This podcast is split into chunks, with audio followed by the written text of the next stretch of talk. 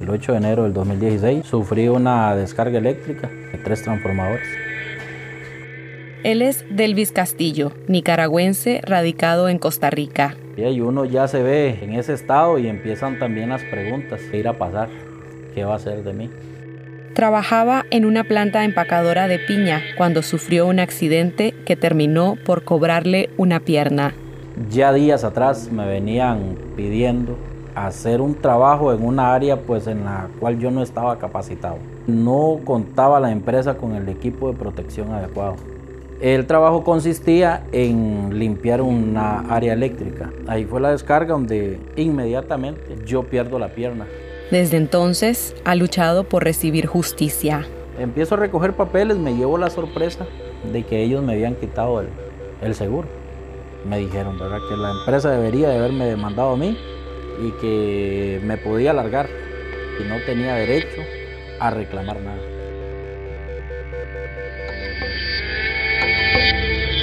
Delvis trabaja en uno de los muchos sectores donde impera la informalidad donde existen patrones que no pagan horas extra y los trabajadores suelen no tener seguro de salud u otras garantías.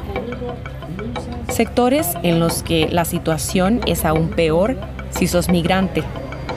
Según un estudio reciente de la Comisión Económica para América Latina y el Caribe, CEPAL, más de la mitad de los ocupados migrantes en Costa Rica tienen empleos informales. No se trata solo de empresas que no pagan aguinaldo o vacaciones, sino de prácticas que atentan contra la integridad física y la vida de las personas trabajadoras. Ellos se sirven de la mano de obra de nosotros, pero ellos no tienen responsabilidades. Carlos también es nicaragüense y ha trabajado en varias piñeras, inclusive en algún momento formando parte de un sindicato. Él nos relató abusos laborales cuando se trata de la paga y la contratación. Nosotros ahí no tenemos derecho ni de aguinaldo, ni de vacaciones, ni de nada de la aplicación de protocolos de seguridad. Entonces uno sigue forzándose hasta el punto que uno llega a caer. En las piñeras eso se ve todos los días. Y del derecho a la sindicalización. Huimos un buen grupo de trabajadores organizados cuando era la otra finca y ese grupo de trabajadores los dejaron en lista negra. Un sistema que parece aprovecharse de nicaragüenses que se han visto obligados a cruzar la frontera, en muchos casos buscando refugio. Costa Rica es el país de América Latina con mayor proporción de población extranjera y cerca del 75% de ella proviene de Nicaragua. Pero las llegadas se dispararon a partir de la crisis sociopolítica de 2018. El desempleo, migración y violación a sus derechos laborales ha sido el destino del sector construcción en Nicaragua a lo largo de la crisis sociopolítica. Ticos no va a haber adentro de las piñeras, adentro de los piñales, cortando piña, deshijando, chapeando. Muchos trabajan y aguantan la enfermedad porque el hambre es más grande que esa enfermedad. En su mayoría son nicaragüenses. Detrás de eso eh, subyace una situación de abuso, de fraude de ley y de explotación laboral pura y dura. Yo soy Cindy Regidor. Y yo soy David Chavarría. Este es un podcast de La Voz de Guanacaste, interferencia de radioemisoras UCR de Costa Rica y Confidencial de Nicaragua que recoge testimonios sobre la explotación que sufren las personas nicaragüenses en Costa Rica. En noviembre de este año se filtró un video en el que dos mujeres nicaragüenses sufrían violencia física en la tienda de ropa en la que trabajaban. Si nos escuchas desde Costa Rica, seguramente viste las imágenes. En el video se observa a dos mujeres hincadas a las que literalmente agarran a tubazos durante varios segundos. El video atizó el debate público sobre las condiciones de explotación en las que se encuentran muchos trabajadores y trabajadoras migrantes de bajos recursos, una situación que viene sucediendo desde hace bastante. Durante años se han presentado reiteradas denuncias no solo en el comercio, sino también en el empleo doméstico, la construcción y el agro. Aún así, jerarcas del Ministerio de Trabajo reconocen que son pocas las inspecciones que realiza esa entidad. Estos abusos suceden tanto en el puro centro de San José como en lugares alejados del Valle Central, muchas veces bajo la aparente vista y paciencia de las autoridades. Nuestra investigación abarcó varios de estos sectores, pero nos llevó primero a las puertas de trabajadores como Delvis y Carlos y la industria de la piña. Algunos nombres han sido cambiados para proteger la identidad de las personas entrevistadas. Costa Rica exporta anualmente alrededor de 2 millones de toneladas por un valor de casi mil millones de dólares, con lo que es el número uno del mundo. La piña es uno de los cultivos estrella de Costa Rica. El país se utiliza como campo de producción de esta fruta codiciada en el mundo desde los años 60, pero sus campos de cultivo en el territorio nacional se han expandido 1.500% en los últimos 20 años.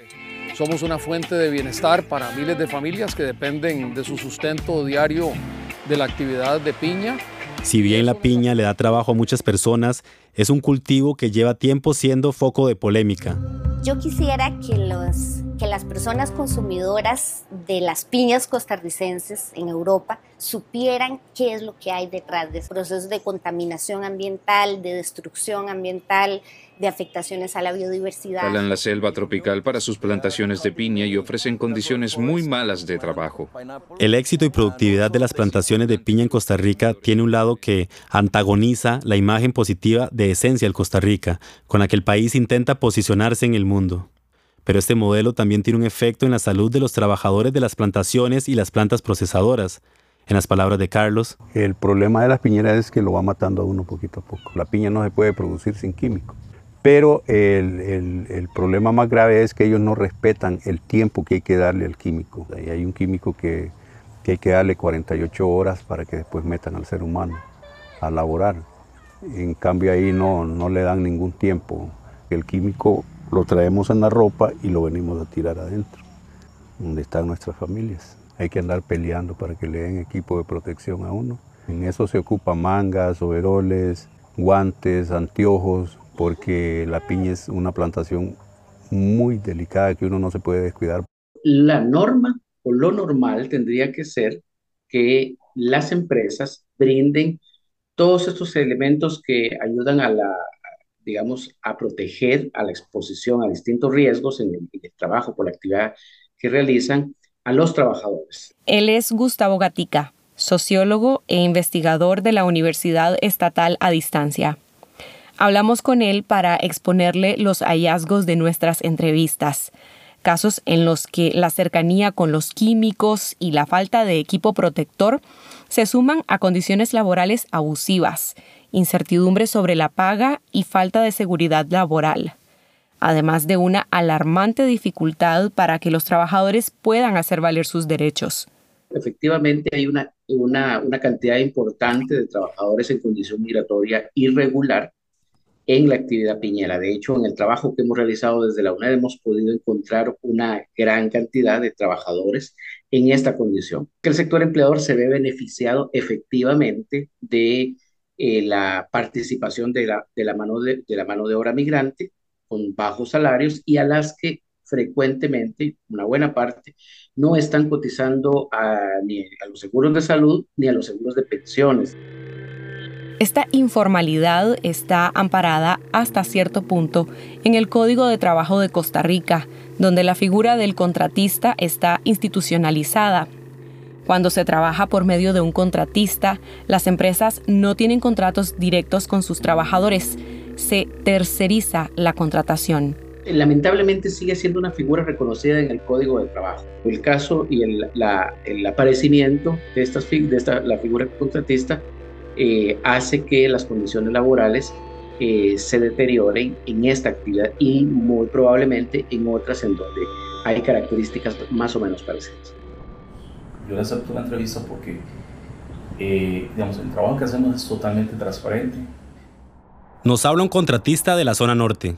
Aunque prefirió no revelar su nombre, fue uno de los únicos contratistas que accedió a hablar con nosotros. Él nos explicó lo importantes que llegan a ser los contratistas para las empresas. Ellos no se pueden parar por falta de personal. Nosotros tenemos que mover todas las empresas para ser trasladados en diferentes zonas. Pero también tiene claro que la suya es una figura controversial y que muchas personas sienten renuencia a trabajar con ellos. La figura del contratista, incluso para muchas fincas, es un estafador es la persona que eh, pues toma a la gente y la explota. Acá, eh, como le digo, mucha gente no le va a aceptar la entrevista porque ni siquiera les pagan la caja, no les pagan INS, no les pagan vacaciones, no les pagan aguinaldo La figura del contratista, que eh, esa figura está regulada en el artículo 3 del Código de Trabajo, también hay que mm, tomarla con pinzas, porque el contratista implica o exige que usted esté ante un auténtico empresario. Según el abogado laboralista Esteban Calvo, muchos de los vicios y malas prácticas se dan porque una parte de los contratistas en el agro no cuentan ante la ley como verdaderos contratistas, sino que fungen en realidad como intermediarios. Lo que ocurre es que las empresas principales, las grandes eh, empresas agrícolas, acuden a contratistas que no son tales, eso es lo que en la doctrina se conoce como el hombre de paja, es decir, es cualquier hijo vecino que no tiene medios propios para que sea este el que contrate a los trabajadores y se los aporte a la, empresa. Allí más bien aplica la figura de intermediación laboral y eso tiene una consecuencia legal muy importante. Cuando hay intermediación laboral, la verdadera responsable de cumplirle todas las garantías laborales a sus trabajadores es la empresa. Obed Morales, secretario general del sindicato Sinatra, nos contó las implicaciones de esta figura. Eran como en cuatro fincas aquí en la zona, en lo que él tenía tercerizado. Y a él le encantaba tener personas eh, inmigrantes. Entonces, cuando quizás había alguna, alguna autoridad llegaba como Ministerio de Trabajo, Ministerio de Salud algo, eh, él mandaba a esconder a todos y dejaba solo unos cuantos que estuvieran en orden para hacer frente a la inspección. Esas tercerizaciones precarizan las condiciones del trabajo en una industria con un ingreso bruto de 16.440 dólares por hectárea. De ellos, solo 1.500 se gastan en mano de obra. En la zona hay empresas que no pagan ni el salario mínimo de ley. Al trabajador se le engaña eh, diciéndole mayor intensidad, mayor ritmo, mayor producción, usted va a ganar más. Ellos trabajan por destajo o tarifa, como le llaman comúnmente los trabajadores. Cuando trabajan por destajo, los trabajadores reciben una tarifa por cada unidad procesada. Su salario depende de qué tantas tareas completen y no de las horas de trabajo efectivas. Estas tarifas o salario por destajo es un anzuelo para que el trabajador se autoexplote. Ante la explotación laboral, la única salida que tienen los trabajadores es organizarse. Pero eso, en el caso de la piña, es una tarea, aunque no imposible, particularmente difícil. Al empresario no les sirve que el trabajador se organice, porque si el trabajador se encuentra organizado, va a empezar a luchar en defensa de sus derechos. Entonces, hacen todo lo que sea necesario para que los trabajadores no se organicen y no formen sindicatos. Que las empresas que incurren en estas prácticas abusivas busquen represalias es bastante común y bien conocido por los trabajadores del sector. Así nos lo explicó Carlos. Yo como dirigente sindical, ¿qué le puedo decir a un trabajador cuando saben que yo, yo fui delegado del sindicato? Cuando saben que a mí no me da trabajo en ninguna empresa porque fui sindicalista a lo que se refiere Carlos es a que muchos de ellos terminan en lo que se conoce en la industria como la lista negra, una lista que circula entre contratistas y que les impide encontrar trabajo en una piñera nuevamente.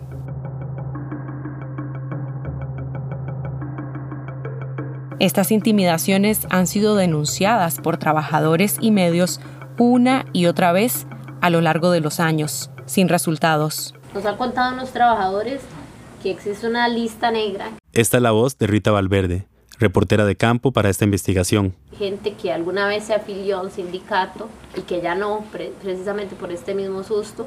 Sí, la, lista negra es una realidad. Eh, la libertad sindical la tenemos ahí, en los códigos, en la doctrina, y es muy bonita, pero en la práctica no, es, no se vive, no es una realidad.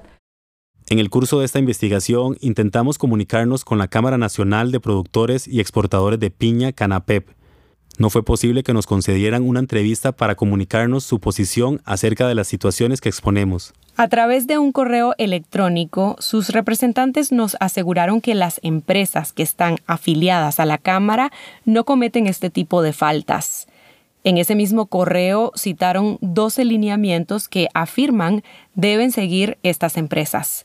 Entre ellos están no irrespetar los derechos laborales de los trabajadores, no exponer a los trabajadores a los productos químicos dañinos para la salud y no incumplir con los organismos de inspección conforme a la norma.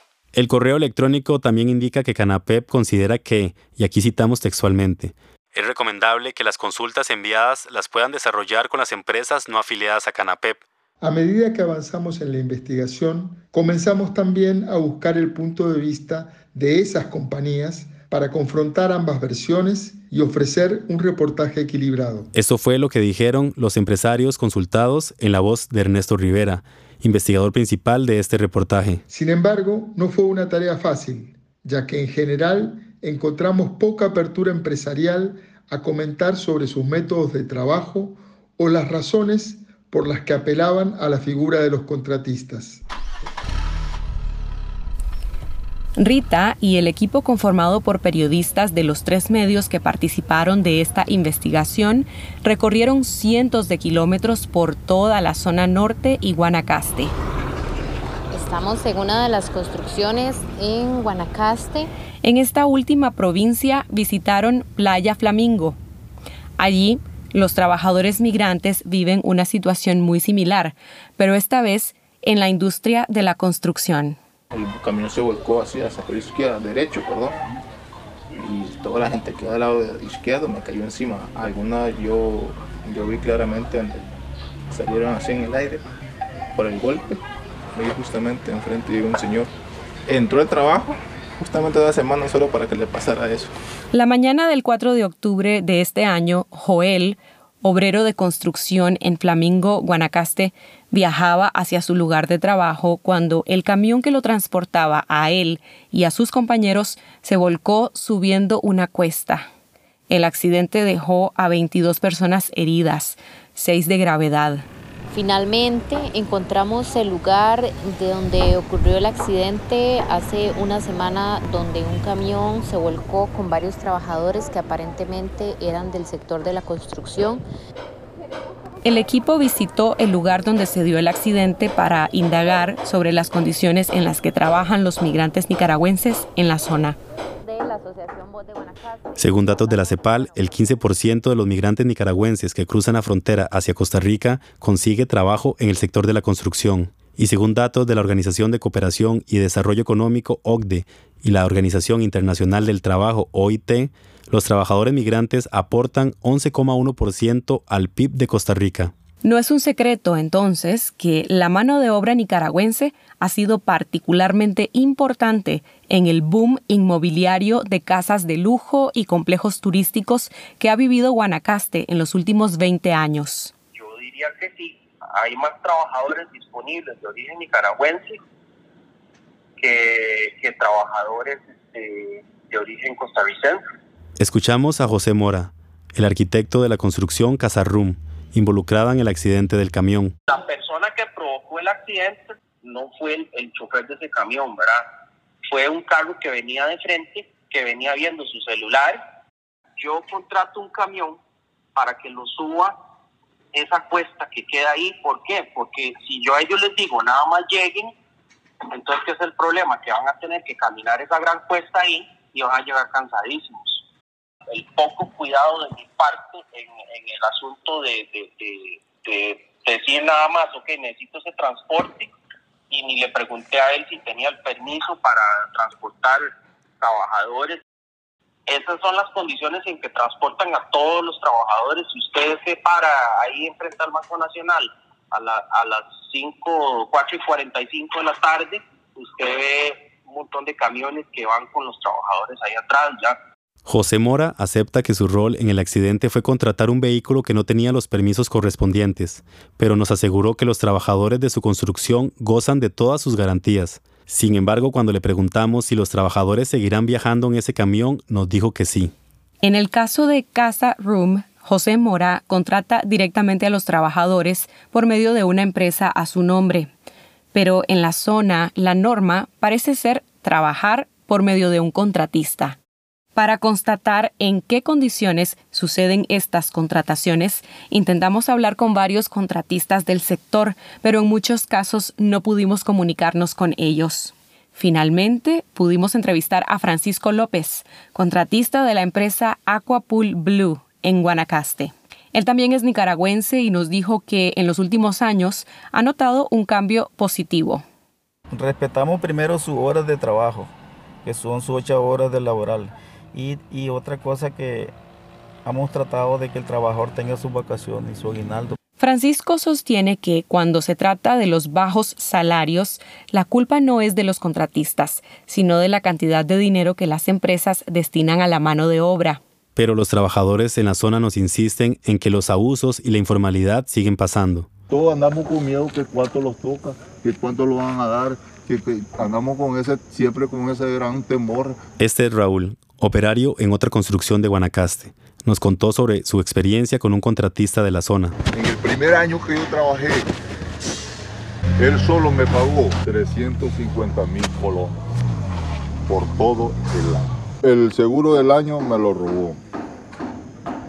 Mis vacaciones me la robó. Mi aguinaldo me la robó. Mi cesatía me la robó. Siempre te busca como Raúl también nos explicó que estos abusos son dirigidos en su mayoría hacia personas migrantes nicaragüenses, ya que muchos desconocen sus derechos. Si los conocen, no encuentran los canales para exigir que se respeten o temen perder sus trabajos al hacerlo. La gente tica, usted sabe que sabe, saben sus derechos, no se lo van a enrollar. Hay un señor que es tico y me explicó él.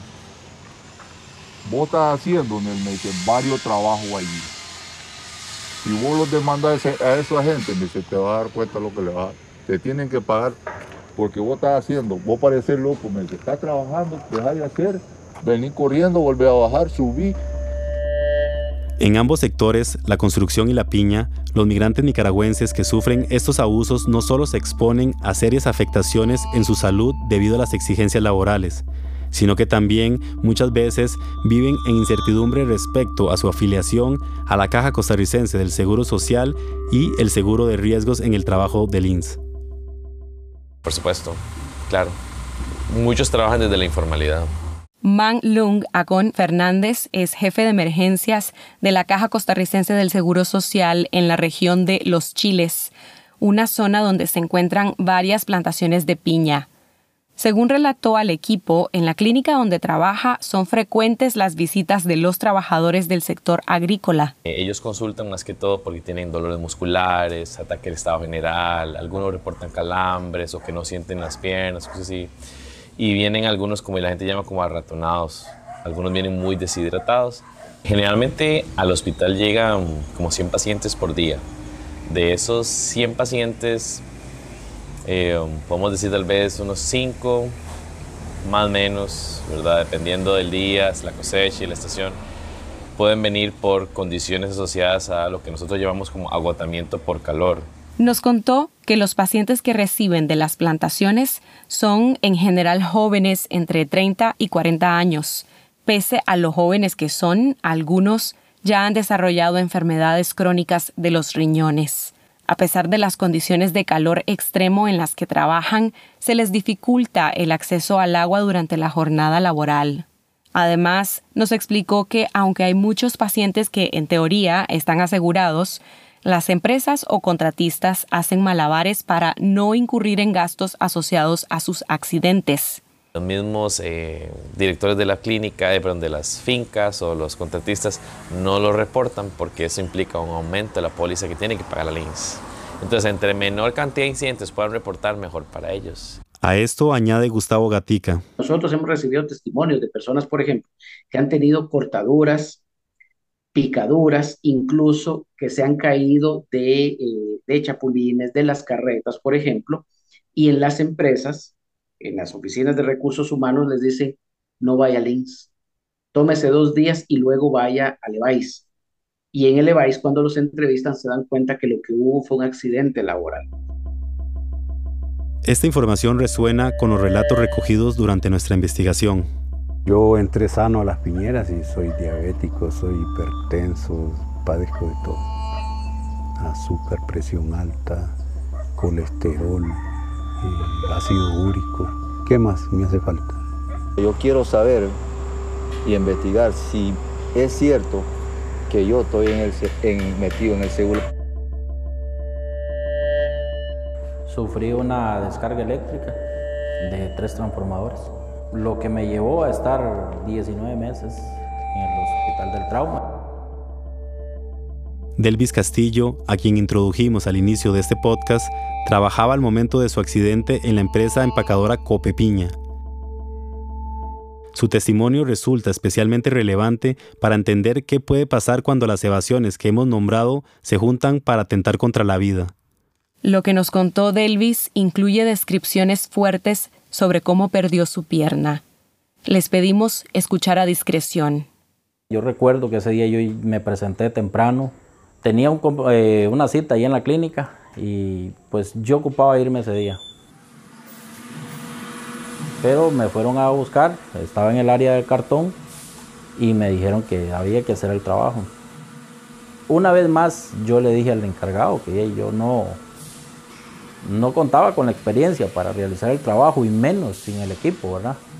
Según Delvis, su patrón le dijo que si no hacía el trabajo que le estaba pidiendo, lo iba a reemplazar. O hacía el trabajo, o al lado afuera de ese portón habían 100 personas o más que ocupaban ese trabajito que yo tenía. Delvis dice que limpiar un área eléctrica no solo era una tarea que no correspondía a su cargo laboral, sino que la empresa no le brindó ninguna capacitación. Porque la empresa no quiere gastar en un equipo de protección, no quiere gastar en capacitar a las personas y tampoco quieren gastar en llamar a una cuadrilla como eh, ya sea ICE o Copelesca, que lleguen a hacerle la, la desconexión de rigor. Relató que la empresa le aseguró que habían mandado a desconectar la electricidad, que habían apagado los transformadores. Pero cuando entró al área a hacer lo que le habían pedido, pasó justo lo que él temía. Pues fui, hizo la explosión. De ahí lo único que tengo son cosas que me han dicho. Donde yo pues ingresé al área y al estar activos los transformadores, ahí fue la descarga. La pierna quedó totalmente calcinada, de rodilla para abajo. No tenía flujo sanguíneo, quedó totalmente despedazada. Y todo lo que es esta parte aquí era nada más la piel y los huesitos nada más. No hay flujo sanguíneo, no se puede reconstruir. De ahí viene pues el accidente que me lleva a estar 60 días en coma, dejándome como reseña la amputación de la pierna y muchas otras lesiones, tanto internas como externas, ¿verdad?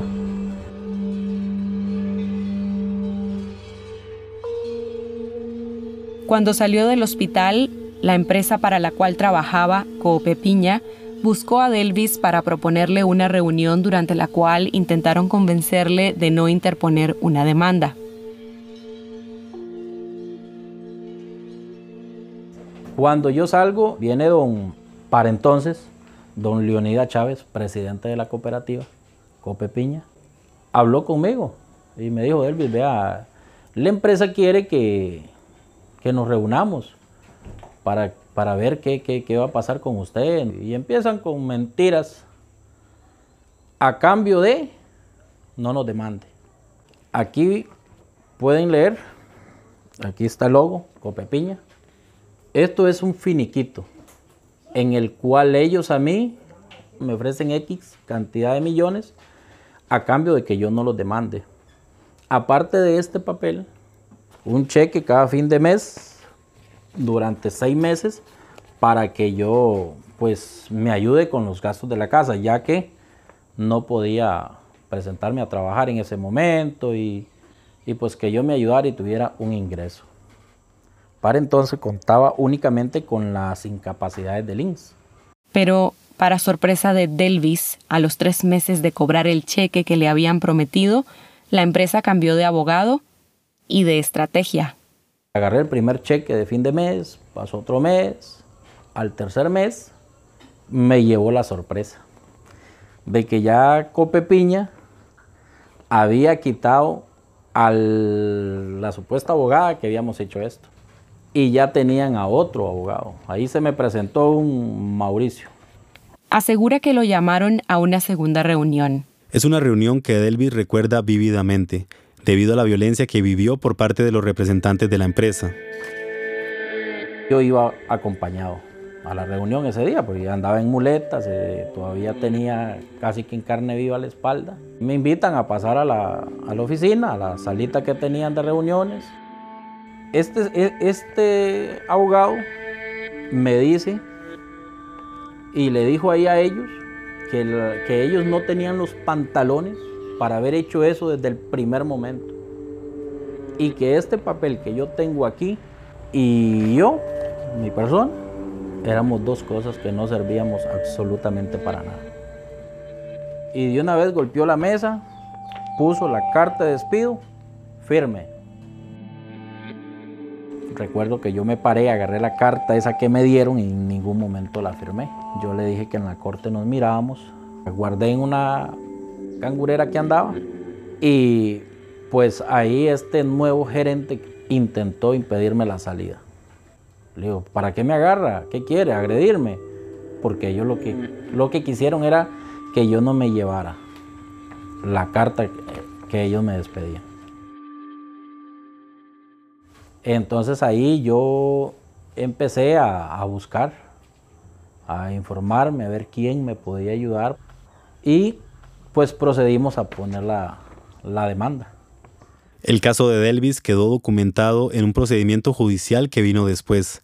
La sentencia dictada aclara que la empresa nunca disputó que el accidente fuera consecuencia de una negligencia, pero que igualmente terminó por despedir de manera irresponsable a Delvis mientras él estaba incapacitado.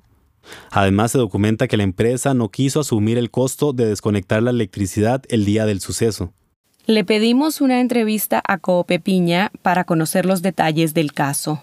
Vía correo electrónico, su abogado nos contestó que la responsabilidad del accidente que provocó la amputación a Delvis fue culpa de la víctima, a quien le atribuye falta del deber de cuidado y desconocimiento sobre cómo limpiar una zona de alto voltaje eléctrico, e incluso se toma la libertad de interpretar que lo hizo, y citamos, con el fin de hacerlo en tiempo menor, imaginamos. Patrones que ponen en peligro y explotan a sus trabajadores, clínicas sobrecargadas e instituciones ausentes o silenciosas, una cadena de lavado de manos que a menudo deja a los trabajadores migrantes nicaragüenses desamparados. Después de la difusión del video en que las empleadas de la tienda SIR fueron brutalmente golpeadas, la prensa ha recopilado varios testimonios. En ellos se señala que estas personas viven escondidas ante el sistema, no se les reconoce formalmente como empleadas y por ende ven sus derechos laborales y su dignidad humana violentados. ¿Quiénes son los responsables? Sobre eso dice el investigador Gustavo Gatica. Creo que ahí hay cuatro instituciones que tienen una, una responsabilidad directa. El Ministerio de Trabajo, la Dirección General de Migración y Extranjería, la Caja Costarricense del Seguro Social, el Ministerio de Agricultura, también el INS. Cuando uno entrevista a los funcionarios, la principal queja que hay es que tienen limitaciones, dificultades para hacer labores de, de inspección laboral, porque en los territorios en los que tienen que desplazarse son amplios y los recursos humanos son bastante limitados. Y según el abogado laboralista Esteban Calvo, la situación no va a mejorar hasta que haya cambios en el código de trabajo. Yo eh, sostengo que la, la única vía de, no de eliminar, pero sí de reducir a su mínima expresión esa situación de abuso que se da con, con los trabajadores migrantes a través de esa figura de la subcontratación laboral es reformando el código de trabajo de manera tal que se establezca con claridad un régimen de responsabilidad laboral solidaria entre la empresa principal y la figura del contratista. Utilizar a personas como puentes para contratar y así evadir responsabilidades no es una práctica exclusiva de los sectores agrícola y de la construcción. Ocurre también en tiendas y comercios, incluso en el centro de la capital costarricense, donde se concentra buena parte de las entidades encargadas de la fiscalización. El contratista es patrón independiente, él tiene que cumplir con todas las obligaciones patronales. Aquí quien tiene el deber de vigilancia de que eso se cumpla es la empresa. Víctor Aguilar, jefe de la Dirección de Inspección Nacional del Ministerio de Trabajo, asegura que el ministerio sí debería de hacer responsables a las empresas por las evasiones de los contratistas. Si nosotros llegamos y verificamos que no se pagan los salarios mínimos, que no hay equipo de protección personal, que no hay coberturas en cuanto a la caja del Seguro Social y la póliza de riesgos profesionales, nosotros vamos a prevenir al contratista, pero también se va a ver prevenida la empresa porque solidariamente, es solidariamente responsable en la medida en que la empresa no exigió al contratista eh, todas esas condiciones. No todas las empresas, contratistas o patronos incurren en estos comportamientos.